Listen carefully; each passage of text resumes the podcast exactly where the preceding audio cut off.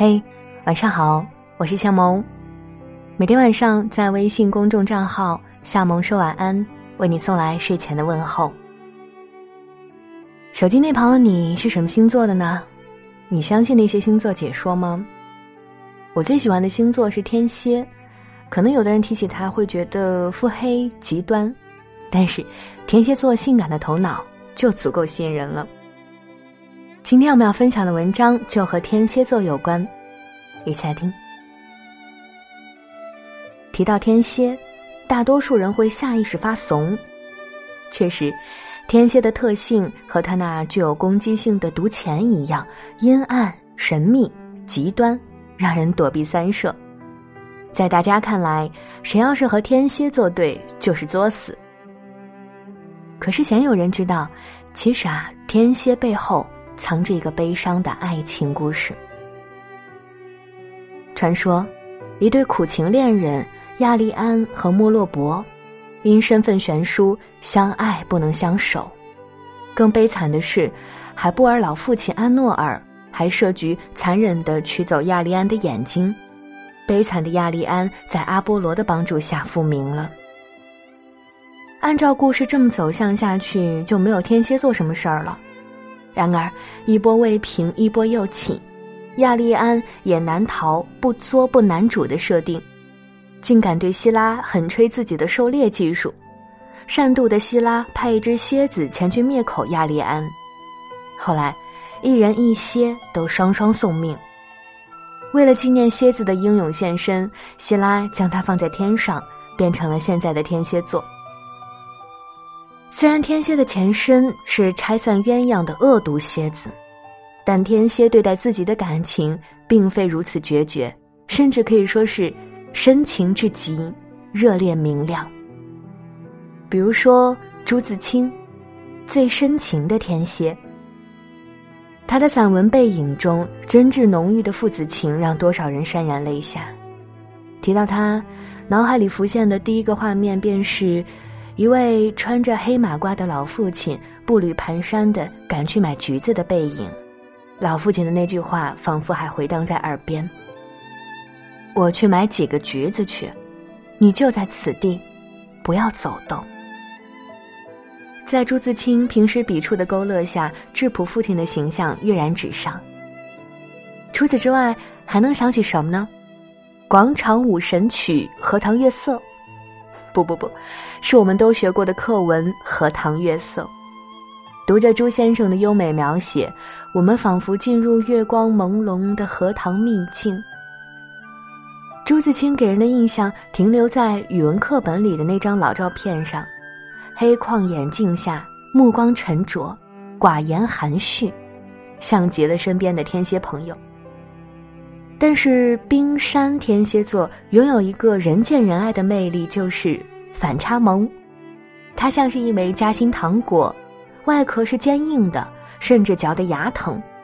一旦外壳被咬开，内里炸开的蜜汁会瞬间将你俘获。朱自清也是这样的夹心糖果，怎么样的甜呢？那就要说一说他写给妻子陈竹隐的六十七封情书。热恋时，朱是这么对心上人表白的：“隐，一见你的眼睛，我便清醒起来。我更喜欢看你那晕红的双腮，黄昏时的彩霞似的。谢谢你，给我力量。”后来啊，这略为客气的“隐”变成了亲密的“亲爱的宝妹”。亲昵的口吻让人看了面红耳赤的。亲爱的宝妹，我生平没有尝过这种滋味，很害怕真会整个变成你的俘虏。陈竹隐也没有想到，初相识时那个穿着土气的布鞋、文雅正派的文气书生，竟然恋爱时是这般模样，痴情至极，让他动心不已。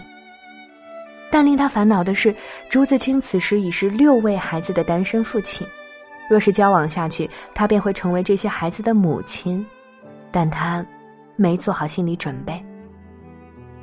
正当他犹豫不决时，朱自清发挥身为天蝎狗皮膏药的执着劲儿，开始对他展开源源不断的情书攻击，其中略有心机的夹杂着苦肉计，他伤感倾诉。朱隐，这个名字几乎废了我这个假期中所有独处的时间，我不能念出，整个看报也迷迷糊糊的。我相信我是个镇定的人，但是天知道我现在是怎样的扰乱呢？谁能拒绝一个为爱神伤的痴情文人呢？后来陈竹隐熬不住了，缴械投降，于是就有了后来朱自清和陈竹隐白头偕老的婚姻佳话。事实证明，男人啊，一哭二闹三上吊还是管用的。天蝎不仅情场得意，在文学创作中洞察人性和善于思考的特点，也赋予了他出类拔萃的天分。就比如下面这位最细腻的天蝎，严歌苓。严歌苓把天蝎座洞察人性的特点发挥的淋漓尽致。严歌苓自称写稿老，笔耕不辍，在他众多作品中，里面都充满着对底层人物、边缘人物的关怀。折射出复杂的人性。《金陵十三钗》讲述的是在一九三七年日军大屠杀背景之下，关于十三名妓女代替教会女学生走向日本暴行的故事。惨烈的剧情在严歌苓绵密笔法的编织下，一道网般牢牢缚住读者的心。妓女这个身份，本身就承受太多的偏见，但在严歌苓笔下。这些秦淮河妓女，鲜活的，仿佛能让我们看到他们的展颜和蹙眉。他们成为了故事里的英雄，舍生之时所迸发出来的人性光芒，成为整个故事里最有感染力的。严歌苓的洞察人性能力，一半是天生的，来源于她敏感的性格和细致的观察力。他拥有共情的天性，他说：“我天生敏感。”神经裸露在外面，所以格外能有痛感。三十岁旅美的她，用裸露的神经感受异乡人在精神上的颠沛流离，凝成自己笔下的故事。他还热爱观察，女房东的构思最初则来自于邻居阳台上晾晒着的一件滴水的睡裙。而他洞察人性的另外一半，则溯源到他后天的生活方式上。他将自己定位为文化的吉普赛人，行走多地的他，漂泊已经成为他的生存状态了。同时，他也享受漂泊给他带来的边缘感。正如他所说的：“审视和反思一种文化，赏析或批评一种社会状态、生活状态。”不被这个社会不断变化的价值观卷进去，最好是拉开距离，身处边缘。他无法待在一个城市，融入它，亲近它。他不像张爱玲钟爱上海，书写上海，也不如莫言将黄土地的血液注入文字。他只是一位人间看客，在文化冲突中不断的对照和审视，将思想的火花幻化成他写作的源泉。而除了洞察人性，天蝎座身上还总是带着丝丝迷人的危险气息。这种危险的来源大多是他极端的特点，也正是因为极端，才能让天蝎座在非黑即白的理性世界中挥斥方遒。那么，下面这位就是最极端的天蝎阿贝尔加缪。思想家阿贝尔加缪就是一个最好的例子。他高额头，黑发梳得一丝不苟，脸部极具雕塑感，嘴里叼着烟，灰色大衣领竖起，眼神深沉，背后则是一片茫然的灰色世界，就像这张照片里所展示的那样。天蝎座专属的冰山气质呼之欲出。加缪是帅而自知的，他对他法国出版商自诩道。你知道，我随时都可以签一个演电影的合同。与此同时，天蝎座极端的个性使得他在追根溯源的哲学领域中拥有无限智慧。提到他，大家都会联想到荒诞主义。异乡人》这本书是体现加缪荒诞主义的代表作品之一。它讲的是一个十分丧的灰色故事，里面的人物莫尔索是一个相当极端的人。有多极端呢？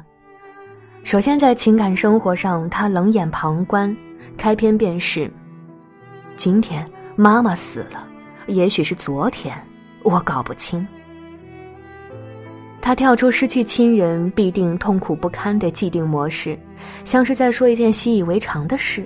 草草给母亲守灵下葬后，他又去寻欢作乐。在工作上，他拒绝升迁的机会，认为什么样的生活都差不多。面对判刑和死亡，他也是将冷漠贯彻到底，活成了大写的无所谓先生。这种无所谓可以理解为一种抵抗世界的态度。莫尔索认为，世界是荒谬的。人同世界是不协调的，怎么才能与之对抗呢？唯有极端的冷漠相待。和莫尔索一样，加缪的一生也是极端的，像是一部令人扼腕的悲剧。加缪不满一岁时，父亲便去世了，拉开他悲剧人生的序幕。加缪与母亲相依，生活窘迫。十七岁的他被诊断为肺结核。从此，病痛成了他一生的主旋律。他甚至已经习惯了死亡的如影随形。他说：“死亡的感觉从此以后对我来说已经习以为常，这种感觉已经失去了痛苦。”显然，这种脚踩钢丝的极端状态对加缪的思想产生深刻的影响。几经沉浮后。加缪荣获诺奖的同时，也奏响了他人生的高潮。而高潮过后，便是跌入谷底的低鸣。三年后，一场突如其来的车祸终止了这场悲怆乐章。加缪短暂的生命如流星划过长夜，带来最迷人的光芒。这便是极端的魅力所在。那么最后一位我们要说的天蝎座的名人，就是最神秘的天蝎屠格涅夫。作为俄国批判现实主义的名家，屠格涅夫心思敏感、洞察力敏锐，是典型的天蝎座。首先，他拥有天蝎座洞察世事的天赋。屠格涅夫喜爱打猎，在《猎人笔记》中写道：“一想到我们这里十月初冬天就开始了。”真感到可怕，我无法打猎，但我的思想仍被打猎吸引。他总结的猎人五十戒，简直是俄国行猎不得不看清单。除了对现实的精准把握，天蝎座的热衷神秘也在屠格涅夫身上有所体现。他的文字带着一种魔力，在他笔下，仿佛自然万物都附上了神秘笼纱。太阳刚落山，不光是天空变得一片通红，整个空气都突然间透着几乎是不自然的夕阳颜色。在他们的石头般的呆滞之中，在他们的刺眼明亮的轮廓之中，在这强烈的光亮和死一般寂静的结合之中，有着某种奇怪的、神秘莫测的什么。复活，梦游。招魂术、催眠术，这些元素反复出现。他用梦一般的语调创造了许多晦暗的意象。就算只是脑洞大开，也能让文字富有美感和哥特式风格。不愧是颇有贵族气质的天蝎座。而天蝎的腹黑和睚眦必报，在屠格涅夫身上也显露无遗。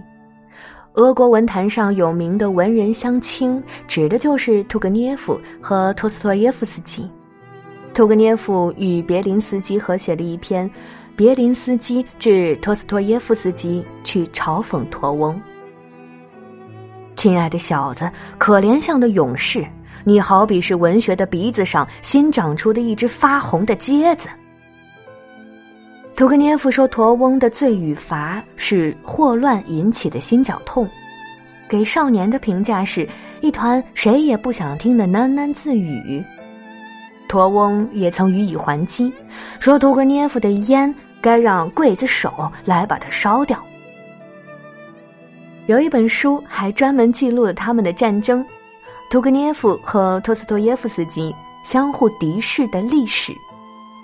另外，值得一提的是，屠格涅夫终身未婚，他挚爱的维亚尔多夫人是有夫之妇，他们一直保持友人关系。这是不是好像也符合了天蝎座深情专一的特点呢？好了，亲爱的小伙伴们。今天的故事呢，就和你分享到这里。我是夏萌，每天晚上在微信公众账号“夏萌说晚安”为你送去睡前的问候。那么今天就是这样，祝你晚安，我们明天再见。